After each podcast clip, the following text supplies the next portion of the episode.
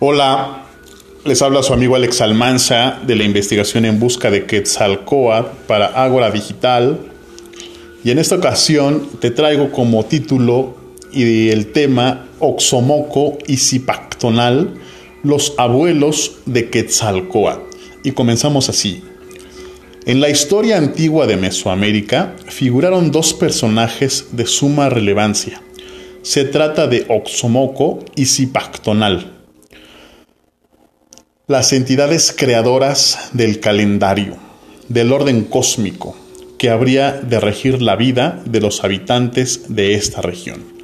Su presencia en la estela 11 de Izapa, en un discurso iconográfico en el que Oxomoco aparece como un anciano y Zipactonal como un caimán desdentado, el lugar en donde los olmecas y los mayas interactuaron los ubica en un periodo previo al desarrollo de ciudades como Teotihuacán.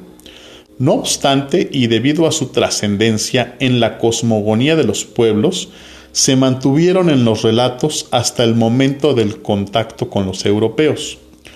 Uno de estos relatos en donde se cuenta cómo es que dieron origen al calendario llamado Tonalpowali es el siguiente. Dicen que como sus dioses vieron haber ya hombre criado en el mundo, y no tener libro por donde se rigiese estando en tierra de Cuernavaca, en cierta cueva dos personajes, marido y mujer, del número de los dioses llamados por nombre el Oxomoco y ella Zipactonal, consultaron ambos a dos sobre esto, y pareció a la vieja sería bien tomar consejo con su nieto Quetzalcoatl, que era el ídolo de Cholula, dándole parte de su propósito.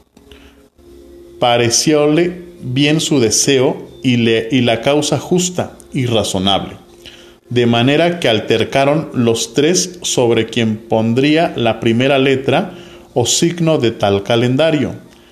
Y en fin, teniendo respeto a la vieja, acordaron de darle la mano en lo dicho, la cual, andando buscando qué pondría el principio de dicho, de dicho calendario, topó en cierta cosa llamada Zipactli, que la pintan a manera de sierpe y dicen andar en el agua que le hizo relación de su intento, rogándole tuviese por bien ser puesta y asentada por primera letra o signo de tal calendario.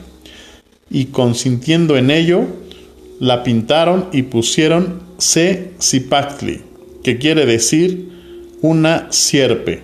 Siguió el marido de la vieja, luego que Tzalcoatl y así, alternando, prosiguieron hasta rematar la cuenta. Esto es una narración y traducción de Jerónimo de Mendieta. Para algunos autores, como Cecilio Robelo, Zipactonal representa la noche y Oxomoco el día. Por lo tanto, se les considera como manifestaciones de la misma naturaleza y no propiamente como deidades representantes de un sexo determinado.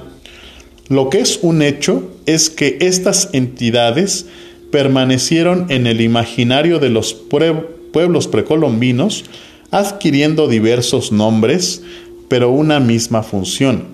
Tal es el caso del área maya, en, donde llevan por nombre Ixpillacoc e Ixmucane.